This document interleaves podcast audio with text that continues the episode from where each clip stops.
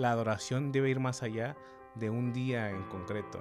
La, la adoración debe eh, abarcar cada, eh, cada momento de nuestra vida. Que dice que cuando él estaba hablando, dice que sus corazones ardían, o sea, sentían, sentían gratitud, sentían adoración, sentían algo bonito, algo, algo de regocijo, algo de emoción, algo que estaba alguien o que había, que había algo bueno dentro de. Entonces, de la misma forma, eh, el ser humano siente eso cuando va a Dios, cuando le pide perdón, cuando es perdonado, pues quiere expresar. Hola, soy Samuel Gómez Gámez. Hola, soy Salomón Santillanes. Y estás escuchando La Verdad Ausente. Bienvenidos. Salo, ¿tú te consideras conservador o liberal en cuestiones, en la cuestión de la adoración? Sammy.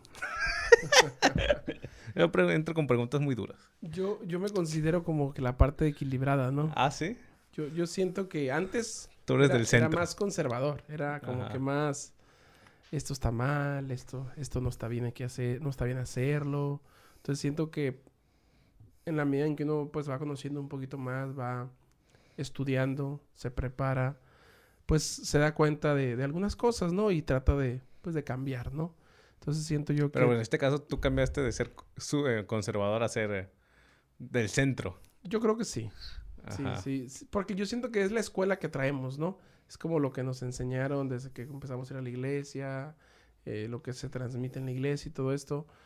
Y pues ya uno empieza a conocer más, a saber más y pues dices, no, pero esto, esto no estaba, no es así. Es, es más que fluya, o sea, no, no tiene que ser como que cuadrado, también puede ser redondo, va bien, puede ser un triángulo, o sea, no solamente tiene que ser cuadrado. ¿Cómo fue tu infancia eh, acerca de la, la adoración? ¿no? ¿Con qué tipo de adoración creciste tú? Sabes, Eh, yo, yo siempre me, me pasaba algo, fíjate. Eh, en, en la iglesia donde, donde íbamos, mi mamá siempre nos inculcaba la parte de, pues, de que la iglesia es la casa de Dios, no había que correr, no había que gritar, había que guardar reverencia. Y, siempre pasaba por mi mente, porque había de todo en esta iglesia, la que yo te digo en Sinaloa. eh, Como que había de todo. pues había gente que, niños que éramos, éramos, porque yo creo que también pasé un momento un tanto rebelde en la iglesia, porque era Era- niño, era muy... eh, Imperactivo. exactamente, entonces estaba de aquí para allá, corriendo y así, pero ya uno crece y pues fui, fui, con la ayuda de mi mamá, ¿verdad? Y algunas correcciones, fui, fui eh, Con la ayuda de tu mamá y de su chancla. Mm, Sí.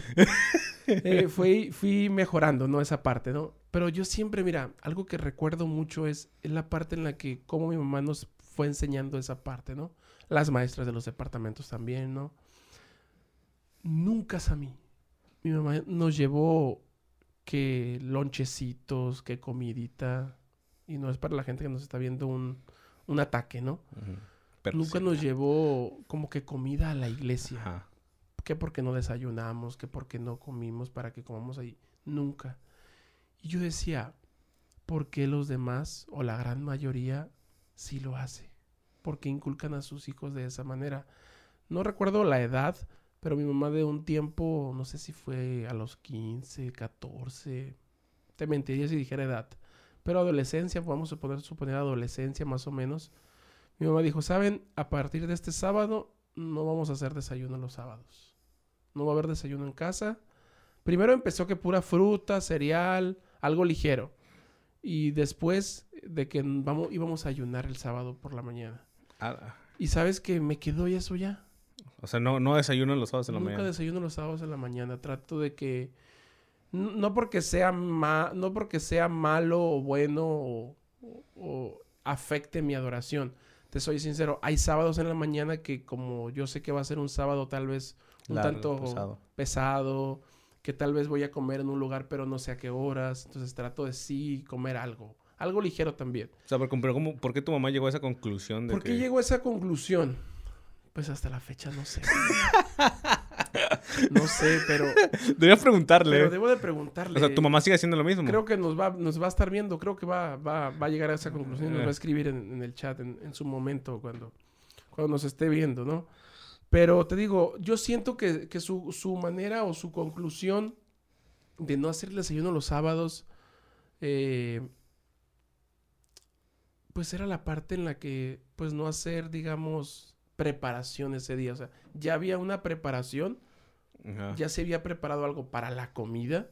Bueno, pues entonces no, no quitemos esa atmósfera, ¿no? De la comida. Y también yo siento para que nuestro, nuestro cuerpo también tuviera como un descanso, ¿no? Un descanso en la parte, pues, de digestión y todo esto. Pero el viernes, o sea, el viernes en la noche cenaban, o sea, Ah, sí. no, si el viernes en la noche cenábamos normalmente, normal. Entonces te digo, así al principio fue algo así como de que, no, yo quiero comer. Y nos decía, o sea, yo no voy, yo no voy a cocinar el sábado en la mañana. Si ustedes quieren cocinar, ustedes cocinen y van a limpiar. Y al principio yo, la verdad, pues, mm, cocinaba. Yo me hacía mi desayuno y me lo comía y listo, me alistaba y me iba a la iglesia.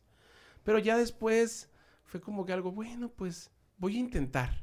Ajá. Y como que sí, sí me fui adaptando, me fui adaptando. Incluso te digo, cuando estaba en la universidad, raras veces iba los sábados a desayunar en la universidad también. O sea, no, no, no era muy así de cada sábado, cada sábado, cada sábado ir a desayunar porque me acostumbré, me acostumbré, me gustó. Eh, siento que, que en lo personal a mí, te digo, o sea, no, no quiero decir que está mal desayunar el sábado, ¿no? Pero como que es una parte importante en cuanto a conectarnos mejor con Dios, ¿no? En- como te decía, en la parte en la que pues uno se tranquiliza, deja descansar su intestino, eh, se calma, no estás como que con la parte de que tengo hambre, tengo hambre, tengo hambre, sino estás más tranquilo. A veces A ver incluso si siento- hambre.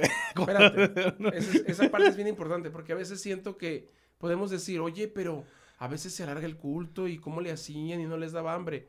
Fíjate que era bien curioso porque, sí, te soy sincero, o sea, sí da hambre y a veces las tripas empiezan a hacer su ruido, ¿verdad? Pero no, o sea, no, no era como que, ay, me estoy muriendo. No, o Mm. sea, era algo muy de, de, de, de, de relajarse, de estar tranquilo, de, de conectarnos con, con Dios, te digo. Y entonces, volviendo a esta parte que te decía yo eh, de la comida que a veces las mamás la llevan a la iglesia para con sus hijos, yo sí decía, ¿por qué hay niños, eh, por qué habemos niños cuando ya era un niño, verdad? Que sí saben comportarse, o sea, que sí saben adorar a Dios de forma correcta y porque hay niños que donde más gritan y donde más lloran es en la iglesia. Sí. Entonces, vino a mi mente el culto familiar. Ujú. O sea, tendrá algo que ver la adoración que yo doy en la iglesia, como adolescente, como niño, como joven, con el, la práctica del culto familiar en, la, en el hogar. Pues yo siento que tiene todo que ver. Tiene mucho que ver el cómo, pues cada padre, cada madre, ¿verdad? Los padres eh, educan a sus hijos en esa parte, ¿no? Educan a sus hijos en la parte de, pues, de la adoración, de la reverencia, de, del respeto que tiene que tener Dios delante de ellos, ¿no? Y te digo, dentro de todo, siento que fue una infancia, una, adolescencia, pues, muy, muy, muy buena. Me, me gustó ese tiempo. Tengo muy buenos recuerdos de, de, de todo eso. Y sí, o sea, fueron bonitas experiencias, buenas experiencias, buenos aprendizajes, como te decía, de la, de acerca de la adoración ahí, donde viví, donde crecí. Sí, ah, en esa parte creo que mi, mi infancia tal vez fue muy similar. Bueno, ¿tú, ¿tú a los cuántos años dices que entraste a la iglesia? Pues que me acuerdo así, así, yo creo que unos seis años, siete Ah, o sea, años. sí no, estabas- cinco, seis años. Estabas chiquillo, ¿no? O sea, básicamente podemos decir que sí que hiciste dentro de la iglesia, ¿no? Sí, Porque Entraste ya cuando tenías casi noción o conciencia de, de todo lo demás. Porque, pues igual, ¿no? Yo que sí nací dentro de la iglesia, pues tengo una imagen muy parecida a lo que tú tuviste. Sea, básicamente... Bueno, eso sí, en cuestiones de, de disciplina, cuando yo me portaba mal de la, dentro de la iglesia, sí, era, sí eran bastantito duros mis papás, ¿no? sí, sí eran, sí eran de mano, mano pesada conmigo cuando, cuando hacía ruido o, o hacía algo que este, era individuo, ¿no? Eh, bajo su criterio, ¿no? Den- dentro del templo. Y también crecí dentro de un contexto también muy conservador en cuanto a la, a la adoración, ¿no? Para los que no están como que muy familiarizados con la cultura de la iglesia adventista, pues sí, te- creo que tenemos una liturgia muy conservadora, ¿no? Los, los Sí. cánticos, la forma de adoración, por lo menos en los cultos de la mañana, eh, pues está basado en, en- en himnos, en, en oración. No, estudio la Biblia. estudio la Biblia, no es... Eh, sí, es un, podemos decir que este es, es, una adoración hasta sosa, ¿no? Tranquila, ¿no? Que, pues, que donde, donde no, pues, bueno, podemos que es muy diferente a otras denominaciones, sí. dejándolo así, ¿no? Y eso en algún momento a, a mí me puso a pensar, ya más que nada cuando era joven, eh, por qué eh, nosotros adorábamos de esta manera. O realmente si la adoración que nosotros tenemos o la que hemos practicado a lo largo de, de años, ¿no? A través de la tradición que tenemos, es la correcta. O, o si en verdad existe una forma de adoración correcta. ¿Y cuál es la diferencia entre nosotros a otras denominaciones? Que su forma de adoración a través de la música, incluso a la hora de, de orar, a la hora de predicar, eh, pues a veces a nosotros se nos hace muy disruptivo, ¿no? O sea, se nos hace raro, extraño la forma en como ellos lo hacen. Pero ellos también, nosotros estamos mal, o viceversa, ¿no? Eh, y esto también me, ha llevado a a lo largo del tiempo ir investigando un poco, ¿no? Y tratar, ¿no? De encontrar dentro de la Biblia algunas respuestas acerca de esta, de esta temática. Y que creo que más, creo que hoy en día, pues es importante, ¿no? Saber y estudiar acerca de la, de la adoración. Porque creo también que esto es fundamental para el desarrollo de cualquier cristiano en su vida. Una, una, una correcta adoración. Ahora bien, ¿cuál es esta correcta adoración? Y tú me dices que a lo largo de, tu vida ha ido cambiando un poco, ¿no? Tu perspectiva acerca, acerca de la adoración. ¿Cuáles han sido esos cambios que has tenido eh, de los que tú tenías antes y los que tienes ahora? O sea, ¿cuáles eran los antiguos... Eh, ¿Cuál era tu antigua forma de ver la adoración y cuál es la nueva? Pues la antigua forma, siento yo, que de, ver la, de ver la adoración era la parte en la que, como bien lo decías, pues las liturgias de la iglesia, los programas de la iglesia, a veces pensábamos o a veces creíamos que, que, lo más importante pues era tal vez estar ahí, hacerlo de la forma correcta, hacerlo ahora sí que con todos los detalles y de, la forma en la que estaba estipulado, no todavía podía salir, no podías cambiar nada. Y, y, te das cuenta de que eso tal vez hasta uno cae en la rutina, ¿no? En la, en la monotonía, en lo mismo, lo mismo, lo mismo, y, y dejas de disfrutar, dejas de sentir, dejas de adorar. Entonces siento yo que el, el, a veces vivir eso, que para, pues, puede ser bonito y que puede ser hasta cierto punto placentero, pero tanta rutina, tanto lo mismo, lo mismo, lo mismo, pues uno se vuelve muy rutinaria la parte esta, ¿no? Entonces yo siento que el, el, cambiarlo, lo que uno cambia a veces es el empezar a disfrutar, el saber, como te decía, que no nada más es cuadrado, o sea, también puede ser redondo y, y funciona y, y estamos variando, estamos cambiando algunas cosas, estamos haciendo algunas diferencias y eso me ayuda a mí porque pues entiendo que no solamente es un camino, sino que puede haber varios caminos para buscar la adoración a Dios, ¿no? Como bien lo decías, eh, la parte en la de adorar no solamente es pues ir a la iglesia y sentarme, ¿no? No, pues también es la parte en la que yo puedo cantar, en la que yo puedo orar, en la que yo puedo estudiar la palabra y en la que yo puedo compartir de esa, de esa palabra y en todas esas partes estoy adorando, ¿no?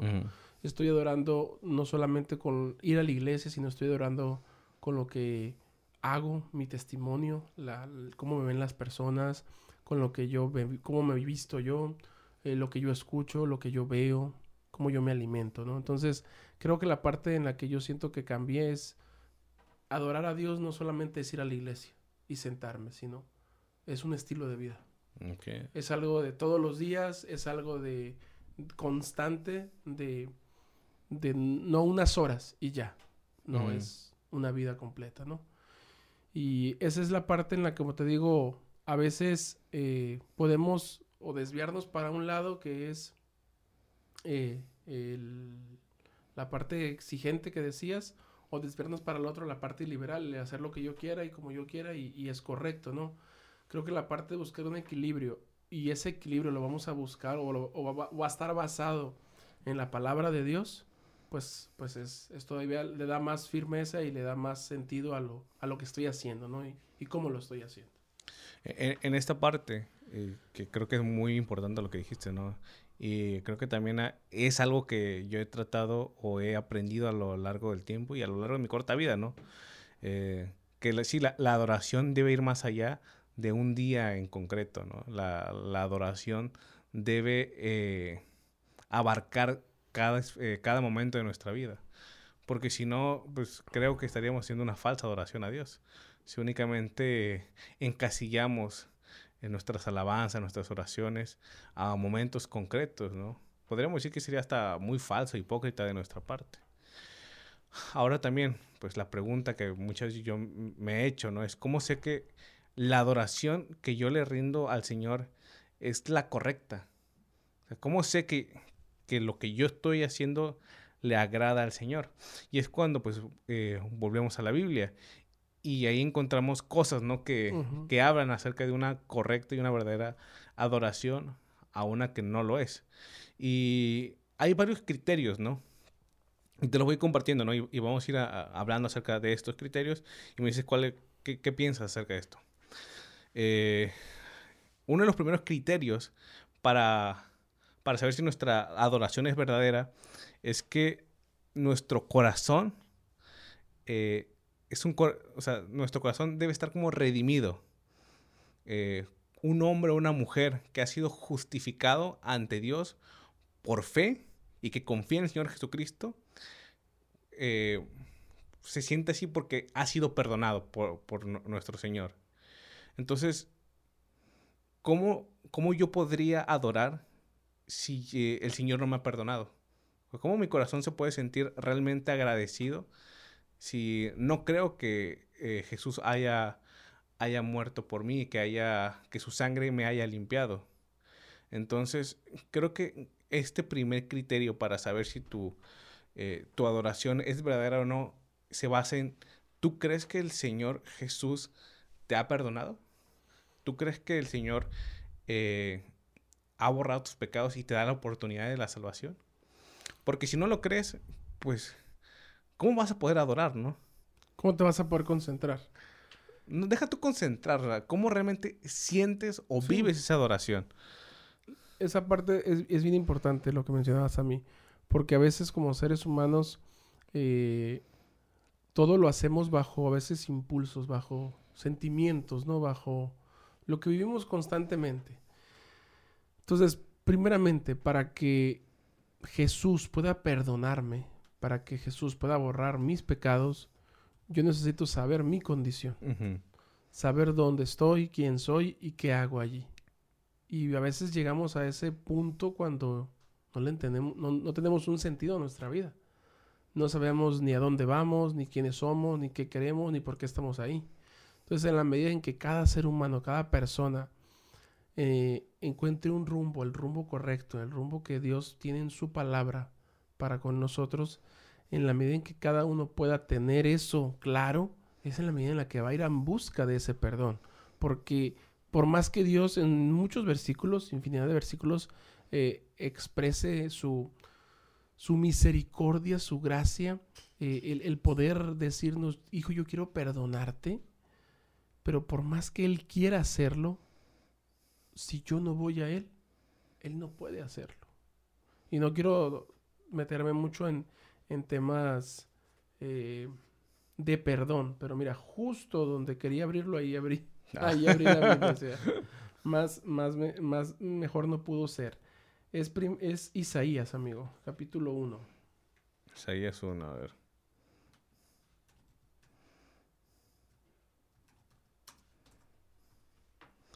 Isaías 1. Creo que es el 18.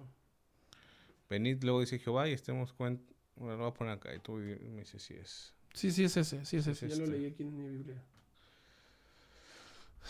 Dice así: Venid luego, dice Jehová, y estemos a cuenta. Si vuestros pecados fueren como la grana, como la nieve, serán emblanquecidos. Si fueren rojos como el carmesí, vendrán a ser como blanca lana. Entonces, es nada más un, un paréntesis en lo que estamos hablando de la adoración, acerca de lo que mencionabas de, de que Dios perdona nuestros pecados y es cuando alguien nos perdona algo, es como esa deuda que tenemos tal vez o, o, ese, ese, esa necesidad que tenemos que tal vez cuando es suplida, pues tenemos felicidad, gratitud, regocijo, estamos muy emocionados. Pues cuando encontramos un sentido en nuestra vida, cuando nos damos cuenta de lo mal que estamos llevando a cabo todo, tal vez en general, o algunas malas decisiones que he tomado, y me doy cuenta de que necesito la ayuda y la dirección de Dios, y yo voy a Él, y Él está dispuesto a, porque el versículo me encanta como inicia, venid luego. O sea, no es cuando yo quiera, no es eh, cuando ya no tenga otra alternativa, otra, otra decisión que tomar, no, sino todo lo contrario, es, es rápido. Ir a Jehová rápido, ¿por qué? Porque está dispuesto a perdonarme. Ahora, cuando Jehová me perdona, cuando alguien me perdona algo, yo me siento muy feliz. Pero pasa algo interesante aquí, Sammy. Como seres humanos, eh, a veces cómo sentir o cómo se siente o cómo sé que Dios me ha perdonado. Porque si yo puedo ir a Él y le puedo pedir perdón, pero cómo sentirlo, si no lo, tal vez no lo estoy viendo. Claro. Si no está aquí conmigo cara a cara y decirle, Señor, quiero pedirte perdón porque cometí estos pecados. Y no escucho como que su voz que me diga, sí, hijo, te perdono. Eh, tus pecados están borrados. Ahí es donde entra la fe. Ajá, y a veces no entendemos la magnitud del perdón y el regalo que hemos recibido. Y creo que también ese es un gran problema el por, el cual a veces eh, no sentimos ese, ese deseo de, adoración. Y es que poniendo un ejemplo, eh, he hablado con, con, el doctor Jairo, que es amigo nuestro, ¿no? Y él me ha contado, ¿no? Muchas veces él es oftalmólogo, para la gente que no lo conoce, y ha hecho, pues, se dedica en la parte de retina, ¿no? Y ha hecho muchas operaciones a personas que han tenido problemas de la vista. Y él me ha contado, ¿no? ¿Sabes, a mí cuando uno ayuda a una persona, cuando pues le devuelves hasta, eh, hasta un punto la vista, ¿no? Hay gente que no veía absolutamente nada por cataratas, por pues alguna otra, eh, otra enfermedad o otro problema que tenga en sus ojos. Y cuando tú la sanas y cuando la persona puede ver de nuevo, o sea, la persona casi que te, te adora, ¿no? Que casi te... Eh, pues sí, te ponen un pedestal y te quiere abrazar y te quiere, o sea, te quiere incluso regalar mm, cosas, ¿no? Por, el, por el hecho de que tú le devolviste la vista, ¿no? En su emoción, en, su, alegría. En su pues. alegría, ¿no? Porque es un gozo impresionante, porque la persona era ciega, e, e, era ciega y ahora puede ver. Entonces, creo que muchas veces eh, nosotros no entendemos en la condición en la cual estamos, ¿no? Y el momento en que nosotros recibimos el perdón de Dios, ¿cómo, cómo, o sea, cuál es la gran oportunidad que se nos ha dado, ¿no? Para ser salvos y tener la oportunidad de estar con Él, ¿no? El sacrificio que Jesús hizo en la cruz es tan grande y es tan maravilloso y es tan asombroso que nos da la oportunidad de otra vez tener esa conexión directa con nuestro Padre Celestial. Entonces,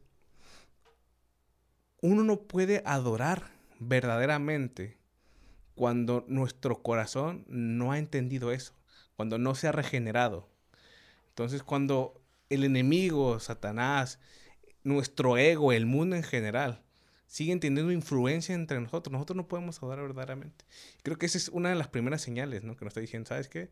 Si tú no sientes ese, ese gozo o esa alegría, ¿no? Porque el Señor te ha perdonado, porque te ha liberado del, del mal. Entonces, probablemente ahí sea la primera falla en cuestiones de la, de la, adoración. Sí, como bien, como bien lo mencionabas, ¿no? Cuando nosotros vamos a Dios y buscamos ese perdón, es como lo que decíamos cuando hablamos un poquito de la libertad, ¿no? Es cuando conocemos a Dios, eh, entregamos o, damos ese, Dios nos da, otorga ese perdón y es que comenzamos a ver, comenzamos a vislumbrar y comenzamos a querer, pues, adorarlo, estar con Él. Hay, un, hay una historia, Sammy, eh, no sé si te, te acuerdes un poquito o, o, ayude un poquito a las personas a entender, a entender lo que, lo que mencionabas, esa parte de, de cuando Dios te perdona y, tú lo sientes en, el corazón, ¿verdad? ¿Te acuerdas de cuando Jesús eh, murió, no? Fue crucificado y, murió. ¿Y te acuerdas de, de Cleofas? ¿Y quién era el otro? Ahorita se me olvidó hasta el nombre. Ay, no me acuerdo, amigo. Los dos, el camino de Maús, ¿no? Ajá. Cleofas y Andrés, no, no sé si era Andrés, ¿no? Entonces, ¿Te acuerdas que ellos iban caminando a, a su casa, fuera, fuera de ahí de, de, la ciudad donde habían eh, crucificado a Jesús, ¿no? Entonces, recuerdas que ellos iban caminando y se encontraron a un hombre que no sabían quién era. Así, así cuenta, así es la historia, ¿no? Entonces empezaron a platicar con ese hombre y empezaron a, pues, a platicar lo que había sucedido porque aparentemente él no conocía y él no sabía. Y él empezó a, a, a hablar con ellos y a explicarles un poquito y pues, no recuerdo si eran 20 kilómetros, 17 kilómetros, no, no recuerdo ahorita, pero el punto al que quiero llegar es cuando llegan a casa lo invitan a pasar. Eh, al final el hombre accede, pasa, se queda ahí y al día siguiente le dicen que pues puede partir a su, a su destino. Entonces cuando él bendice el pan, cuando él ora por estos alimentos que, que van a compartir con él, se dan cuenta de que ese hombre era Jesús, amigo. Entonces eh, ellos salen corriendo, ¿no? Y tal cual, eh, ahorita vino a mi mente esta, esta, esta frase, no recuerdo si es la Biblia como tal que lo dice, o, o algún comentario, o en los escritos de la hermana Elena G. de White, el deseo a todas las gentes, que dice que cuando él estaba hablando, dice que sus corazones eh, ardían, o sea, sentían, sentían gratitud, sentían adoración, sentían como que algo, algo, algo bonito, algo, algo de regocijo, algo de emoción, algo de, de, de- que estaba alguien o que había, que había algo bueno dentro de. Entonces, de la misma forma, eh, el ser humano siente eso cuando va a Dios, cuando le pide perdón, cuando es perdonado, pues quiere expresar, quiere, quiere, ahora sí que compartir y, y regocijarse de eso con los demás y con todos los que lo rodean, ¿no? Quieren que otras personas, no sé si te ha pasado o has pensado esto, así como lo que yo siento, lo que yo creo, lo que yo he experimentado, claro que he experimentado cosas malas, pero también he experimentado cosas muy positivas y cosas muy buenas en mi adoración a Dios, en mi entrega a Dios. Y uno de los sueños de cada quien, o en particular el mío, hablando del mío, pues es que familia, amigos, personas a las, a las que quiero, a las que amo, pues puedan sentir y puedan tener pues esa alegría, ese regocijo, ese sentimiento de, de adoración a Dios como uno, como uno lo tiene. No, est- Estaba buscando la, la Está en Lucas la historia del que tú me dices, el camino de Sí. Maús. Pero no aparece el nombre del, del No otro, aparece, en verdad. Eh, solo dice respondiendo uno de ellos que se llamaba Cleofas. Ah, Pero bueno, a ver si luego nos pueden poner en los comentarios si saben cuál es el- era el nombre de otro o si viene en otro, en otro evangelio, ¿no? Porque sí, decía, no me acuerdo el... Se me sonaba Cleofas, pero no recuerdo si ándale, había otro. A mí me sonaba nada más Cleofas, te digo, no, no me sonaban, no me sonaban los profesores, decía yo.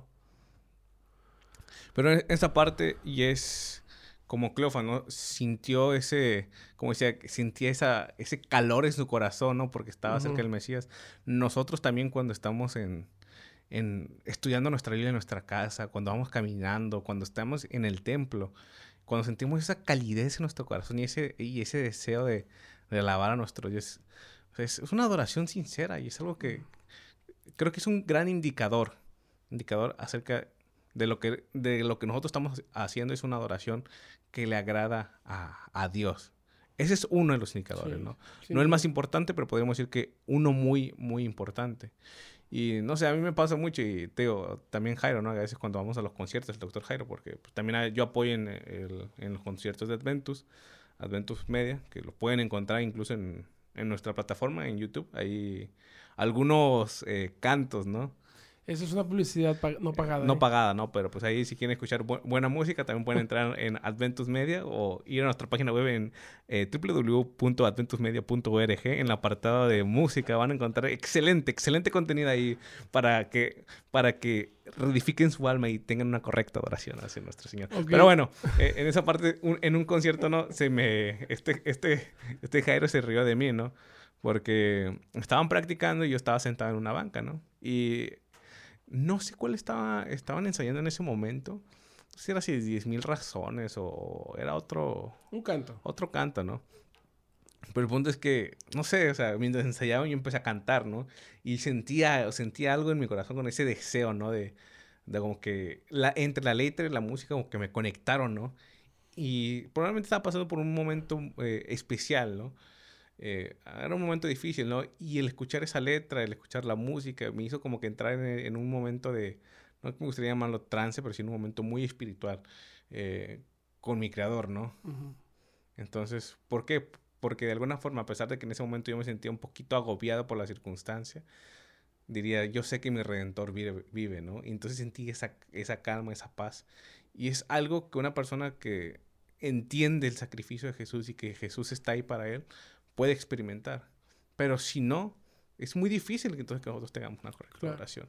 Otro de los segundos eh, puntos. Antes, antes de que me lo leas, para que las personas que nos ven puedan tener claro el punto, son 20 kilómetros, amigo, de, de, camino. Y cuando ellos tuvieron ese sentir, dice que salieron corriendo de esos 20 kilómetros. Es lo que te hace sentir esa adoración, esa gratitud. Y el, el versículo que, que, yo quería que tuvieran en mente es Lucas 24, 32. Ajá. No sé si lo quieras poner para poderlo leer nada más. Lucas 24. De hecho, aquí ya lo tenía aquí. Ah, sí. Eh, si quieres, vamos a leer el, el, 30 para leer 30 y 31 y 32 para tener un poquito el contexto. Y aconteció que estando sentados con ellos a la mesa, tomó el pan y los bendijo, lo partió y les dio. Entonces le fueron abiertos los ojos y le reconocieron, mas él desapareció de su vista. Y decían el uno al otro, ¿no ardió nuestro corazón en nosotros mientras nos hablaba en el camino y, y cuando nos abría las escrituras? Y levantándose en la misma hora volvieron a Jerusalén y hallaron a los once reunidos y a los que estaban con ellos. ¿Qué decían? Ha resucitado el Señor verdaderamente y ha aparecido a Simón. Entonces ellos cantaban las cosas que les había acontecido en el camino, como les había y cómo le habían reconocido al partir del pan. Entonces, esa es la parte bonita que uno siente cuando es un verdadero adorador. Cuando tiene y está conectado ahora sí que con Dios, con nuestro Creador y con su adoración. ya, bueno, cambiando de punto, creo que una de las, otra de las características que distinguen una buena, a una verdadera adoración a Dios, eh, y esto, esto, este lo podemos encontrar en, en segunda... Eh, espera, espera, espera, Ok, pero aquí, me, me, hice bolas con mi texto. Ok. Eh, es cuando nosotros también sabemos a quién estamos adorando. Mire, y esto es lo que le pasó al, pueblo samaritano. Es que el pueblo samaritano, eh, en su momento, lo que hacía es que adoraba a Dios, pero también adoraba a otros ídolos, ¿no? Eh, y eso es lo que, por ejemplo, Jesús cuando estaba con la, mujer samaritana y le, le, pidió agua, ¿no? Y este le dijo, ¿no? Vosotros los samaritanos adoráis a lo que no sabéis esta gente, los samaritanos en sí, adoraban a Dios sin ánimo, porque su efecto total no se había enfocado en Dios. Y creo que incluso hoy en día, eh, muchos de nosotros como creyentes caigamos en este segundo error. Eh, nosotros podríamos decir que nunca podríamos aceptar tener unos ídolos físicos, ¿no? Eh, como los samaritanos, ¿no? Podríamos decir que no tenemos ahí en estas estatuillas y decir, ah, estos también son dioses. Pero lo que pasa también es que hay cosas que nos absorben, que, que nos absorben nuestra voluntad, nuestro tiempo y a veces hasta nuestros recursos. Estamos tan sumergidos en esta época eh, posmoderna, en una carrera donde lo que importa son las posesiones, el dinero, la aparente salud, incluso a veces nuestras mismas familias. Entonces, le quitamos la adoración que debe ser completa hacia nuestro Señor y la repartimos entre varias cosas. Entonces, el Señor ya no se vuelve el primer lugar en nuestra vida. Entonces, creo que eh, es lo que me refiero con este segundo punto, ¿no? Que nosotros como, como seres humanos no podemos adorar a Dios verdaderamente mientras tenemos otros ídolos a nuestro entorno. Mientras que todo nuestro ser, toda nuestra mente no esté enfocado únicamente en nuestro Señor. Entonces podríamos decir que al nosotros no hacer eso, entonces tampoco estamos teniendo una, una adoración verdadera hacia nuestro Padre. ¿Qué opina de esto? Mira, esto es bien importante, amigo, porque, porque hemos escuchado tal vez mucho esta parte, pero cuando lo entendemos, cuando lo practicamos, es que lo sentimos. Eh, hay una serie de distracciones hoy en día, muchas distracciones de todo tipo, llámese de forma, no sé, de cosas que me puedan gustar a mí, preferencias que me puedan llamar la atención en celular, en eh, internet, computadora, televisión, muchas, muchas distracciones. Entonces, ¿cómo es que me voy a enfocar realmente en adorar a Dios si no ocupa el primer lugar en nuestra vida? Entonces, ¿cómo voy a, por poner un ejemplo, ¿no? ¿Cómo voy a pasar un examen si no me ocupo o, o una de mis prioridades durante el semestre, durante la semana, durante el mes? no estoy estudiando, no estoy preparándome para ese examen. Entonces, ¿cómo quiero adorar de una forma real y verdadera a Dios si no estoy buscando encontrarme con Él cada día? Si no estoy trabajando para que mi relación con Él sea mejor cada día, si no estoy buscándolo para que me perdone cada día. Entonces, no se puede. No, podemos llegar a una verdadera adoración o a experimentar esa verdadera adoración si yo no lo estoy, no lo estoy llevando a cabo como tal. No lo estoy practicando, no, como te decía desde el principio, no es mi estilo de vida adorar a Dios. Y es por eso siento que es muy importante, eh, tú comentabas antes de que iniciáramos el programa, ¿no? Acerca de los, de los mandamientos, ¿no? los primeros cuatro mandamientos a qué, a hacen referencia, ¿no? Y esos primeros cuatro hacen referencia a la adoración, ¿no? Y ¿qué dice el primero? Eh, no tendrás dioses ajenos delante de mí. O sea, es el primer mandamiento. Y, y, este es bien importante, mira, Sammy, porque podemos pensar y podemos decir, no, espérate, pero no tengo otro Dios, no, no, no, no, yo nomás adoro al Dios verdadero, podemos decir, y, y es correcto y está bien. Pero aquí, ¿en qué momento, en qué punto se está refiriendo este mandamiento a no tener otro Dios delante de mí? A lo que decía hace un momento. O sea, sí, está bien, no tienes otro Dios, solo al Dios verdadero. Pero ¿cuánto tiempo le dedicas? ¿Qué lugar ocupa ese Dios en tu vida? Porque no se trata de tener un Dios, como bien lo decías, de una estatuilla o, no sé, la gente también que lo puede utilizar como una veladora, ¿no? En diferentes, eh, de diferentes santos o personas, ¿no? Pero la misma Biblia lo, expresa, ¿no? Y lo dice, no tendrás dioses ajenos delante de mí. ¿Qué significa? A ningún Dios. Y sigue diciendo ese mismo mandamiento, ¿no? No te harás imagen de ninguna cosa que está arriba o que está abajo. Ninguna cosa semejante. No te inclinarás a ellas ni las honrarás. Porque yo, dice, soy tu Dios, fuerte y soy celoso también. Claro, o sea, cuando tú le dedicas más tiempo, ¿no? A cosas superfluas de tu vida, ¿no? A, pasas horas en las redes sociales o pasas horas incluso en, a veces en un trabajo, ¿no? En un trabajo que te absorbe mentalmente y espiritualmente. Es que es un trabajo que ni siquiera amas, ¿no? Que ni siquiera te gusta, pero aún así le dedicas tu vida entera a eso. Pero no le dedicas a, a Dios, ¿no? El tiempo que Él se merece o el o el que, pues, de alguna forma te pide, ¿no? Ya que tú dices que lo amas, ¿no? Y muchas veces decimos, yo amo a Dios y yo, yo le sigo.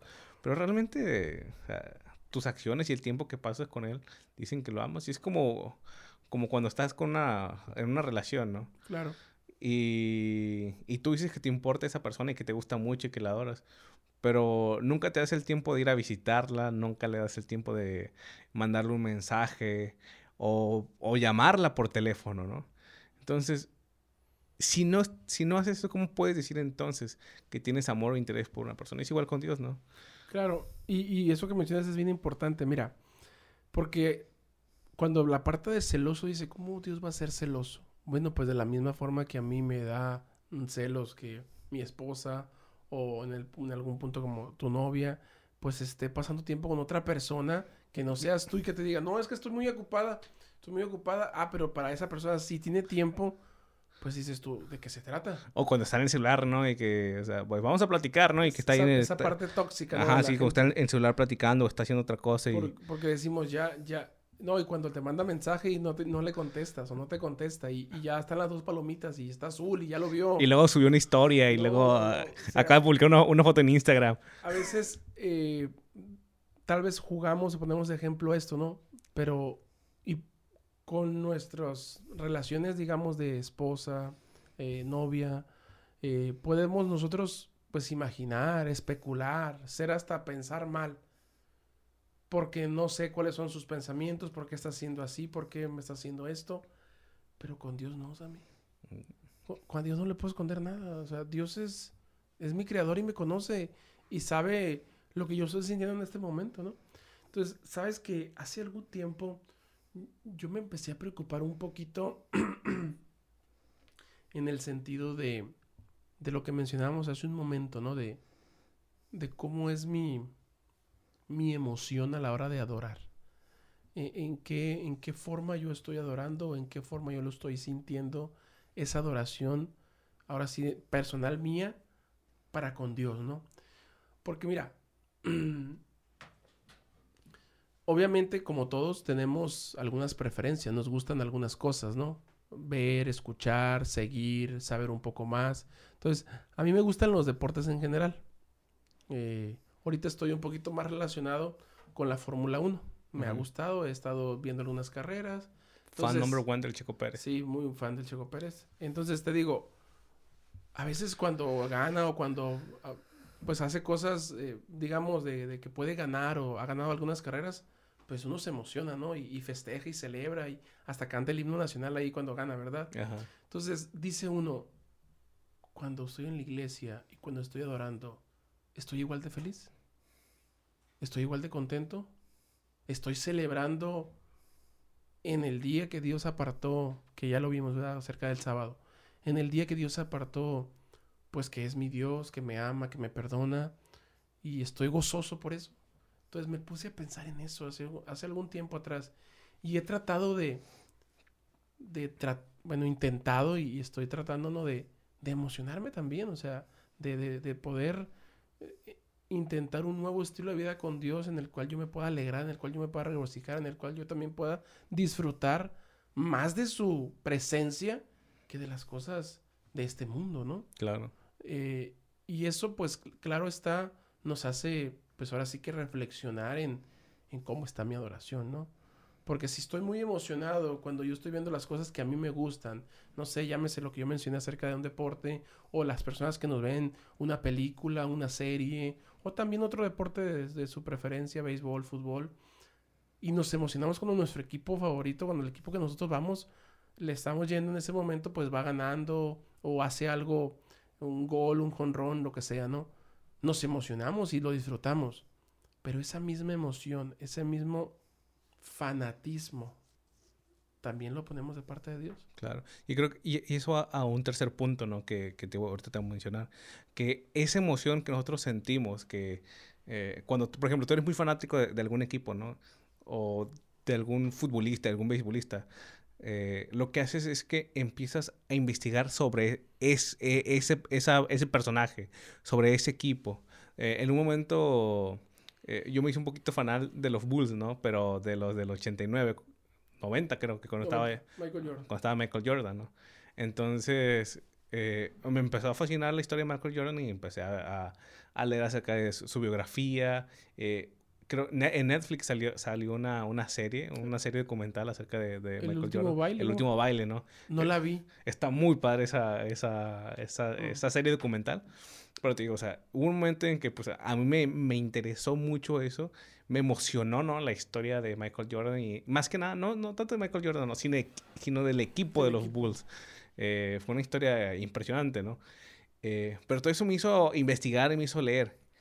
Entonces, tomando esto, ¿no? Cuando nosotros también tenemos una, hay una verdadera adoración, un, verdadero sentido de gratitud hacia nuestro Dios, nosotros, en nosotros nace un deseo de continuar eh, aprendiendo acerca de Dios, de aumentar nuestro conocimiento acerca de Él. Entonces, nosotros nos dedicamos a leer la Biblia, eh, nuestros cantos van dirigidos también ¿no? a, tratar de comprender o buscamos cantos ¿no? que nos ayuden a comprender más a nuestro Dios, ¿no? Y es por eso que los salmos se me hacen, eh, son maravillosos, ¿no? Los, los salmos de David, porque los salmos de David son como, podríamos decir, es, es filosofía en poema. ¿Por qué? Porque te, te, hace comprender, ¿no? La grandeza de nuestro, de nuestro Dios de una forma muy, muy poética. Y bueno, y, y volviendo a esta parte, o sea, cuando nosotros estamos adorando correcto y verdaderamente, todo nuestro sentido, todo nuestro ser, lo que hace es buscar aumentar nuestro conocimiento acerca de Dios y de su bondad. Queremos saber más de Él. Estamos, nos apasiona, ¿no? Como en ese momento yo me apasioné por, por los Bulls, por conocer su historia y demás. Así nosotros nos deberíamos estar apasionando por conocer más de Jesús. Exacto. Entonces, esa parte, te digo, nos hace reflexionar. Y esa parte solo nos hace reflexionar en el primer versículo, ¿no? En la parte de que tenemos un Dios celoso, tenemos un Dios que, que quiere recibir adoración, que quiere recibir eh, nuestra adoración, que quiere, que quiere que Él estar siempre en primer lugar. Y pues las demás, las demás, los demás mandamientos también giran en torno a eso, ¿no? Eh, no, no tomar el nombre de Dios en vano, eh, tratar de, de, de, no tener otros dioses y tratar de adorarlo en su día, ¿no? y como dice que, Colosenses 3:17, ¿no? Y todo lo que hacéis sea de palabra o de hecho, hacedlo todo en el nombre del Señor Jesús, dando gracias a Dios el Padre por medio de Él. Es que todo lo que hacemos, o sea, es parte de los diez mandamientos, ¿no? Si, si nosotros hacemos todo para la honra y gloria de Dios, estamos teniendo una correcta adoración. Cuando nuestra adoración no está dirigido a eso, entonces tenemos ahí una alerta roja, ¿no? De que algo raro está, está pasando aquí, ¿no? Algo, algo no es, está bien. Es interesante, ¿no? Que la, la palabra griega de, de, adoración puede también significar servicio. O sea, en griego también la palabra adoración significa servicio. Entonces podríamos decir que también parte de nuestra adoración de nuestra vida cotidiana, también es adoración, como tú decías en un momento, ¿no? Que es algo que tú cambiaste, ¿no? Ese chip. Y cada día nosotros debemos, pues, ofrecer como ese sacrificio vivo y santo y agradable a nuestro Padre. Se supone que nosotros lo hagamos en las iglesias, ¿no? Y que en la iglesia es un lugar público en el que nosotros demostramos. Pero si no, si no lo hacemos primero en nuestra vida, en nuestra vida diaria, ¿no? Entonces, pues podríamos decir que la adoración que nosotros propiciamos en nuestros templos otro día de la semana, pues podríamos decir que es una ofrenda vacía. Sí. Es una, una ofrenda vacía sin, sin valor, es más. No es incienso agradable a, a nuestro Padre. Fíjate, traté de, yo de buscar, y esta me gustó mucho, ¿no? Traté de buscar un poquito acerca de, de qué es adoración, ¿no? Cómo definimos adoración. Y con lo que has mencionado, creo que se va a complementar muy bien. Dice, la adoración es un acto de reverencia y honra hacia Dios. No dice a, no dice a otras personas, no dice a, a mis, no sé, eh, tenemos algunas personas que son como, somos fans de esas personas y, y, queremos a lo mejor conocerlas, ¿no? Por ejemplo, lo que decías de Michael Jordan, yo decía, Checo, pues a lo mejor si lo conocemos, pues vamos a querer abrazarlo y hasta darle cierto tipo de adoración. No como tal inclinarnos, pero sí tratar siempre de, de que no es cualquier persona, ¿te das cuenta? Entonces ya estamos siendo, no es una persona famosa. Entonces, lo primero que nos expresa aquí es el acto de reverencia y honra es solamente hacia Dios. Sigue diciendo, es un encuentro profundo y personal con el Creador, en el cual reconocemos su grandeza, bondad y soberanía. La adoración implica una entrega total del corazón. Es lo que tú mencionabas hace un momento. No es una parte, no es un poquito, no es la mitad, no es casi todo, no. Es una entrega total, total de Dios, una entrega total. Entonces sigue diciendo, eh, una entrega total del corazón, mente y espíritu, expresando a través de alabanzas, gratitud, obediencia y lo que acabas de decir, servicio a Dios. Es un momento de comunión íntima con Dios, donde, un, donde nos acercamos a Él en espíritu y en verdad, reconociendo su supremacía y buscando su voluntad en nuestra vida. La adoración también puede incluir expresiones externas como cantos, himnos, orar, estudiar la palabra de Dios y participar en rituales sagrados. ¿Cuál es un ritual sagrado, Sammy? Para que la gente que nos ve. Pues tal vez el lo que nosotros nos conocemos como la Santa Cena, ¿no? El bautismo también es otro, ritual sagrado. Entonces, esos son algunos de los rituales que Dios puso en su palabra y podemos nosotros practicar. En resumen, la adoración es una respuesta amorosa y devota a la relación que tenemos con Dios, reconociendo su infinito valor y glorificándolo en todo lo que somos y hacemos. Es como tú empezabas, ¿no? Todo lo que Dios me da, todo lo que Dios me otorga, todo lo que Dios me perdona. Bueno, pues el adorarlo es devolverle un poquito de lo que Él me da a mí. y para eso también debemos pedirle a Dios que purifique nuestros corazones, ¿sabes? Creo que también a veces tenemos un corazón o tenemos un corazón muy contaminado y eso nos impide, ¿no? Darle una, una adoración verdadera a, a, nuestro Padre. El que, el que nos permita, ¿no? Acercarnos más a Él. Y, y cuando eso suceda, ¿no? Todos estos sentimientos de gratitud, eh, de servicio y demás van a, van a emanar, ¿no? Van a florecer. Y entonces podríamos decir que eso es la adoración grata a, nuestro Padre. Y también, pues, se manifiesta en, incluso en la, forma en cómo nosotros manifestamos nuestro, a, nuestra adoración, ¿no? Y que creo que ese es, podríamos ser un tema para más adelante, ¿no? Sí. Que cómo, cómo se manifiesta una, una, una correcta adoración eh, por ejemplo, a la hora de nosotros que a la hora que predicamos, a la hora en la que nosotros oramos, a la hora en que nosotros escuchamos, ejecutamos, eh, ejecutamos música, ¿no? Y eso nos da un tema, o sea, completo, pero ya se está acabando el tiempo otra vez, ¿no? Sí, el tiempo, el tiempo, vuela. Pero sí, eh, cuando nosotros dejamos que el Señor también guíe nuestra vida y cuando el Señor también toca nuestra vida y la transforma, ¿no? la adoración eh, se manifiesta de, una forma pura y santa. Cuando no es así, la las adoraciones falsas se sienten. Esas adoraciones superfluas que únicamente van dirigidas hacia las emociones. Y que es algo que también se ha vendido mucho en el mundo hoy en día. Eh, la adoración basada en emociones, ¿no? Únicamente en que tú sientas eh, bonito o, que sienta padre. Ay, qué cool. Como que... No, no, no. O sea, la verdadera adoración trasciende de eso.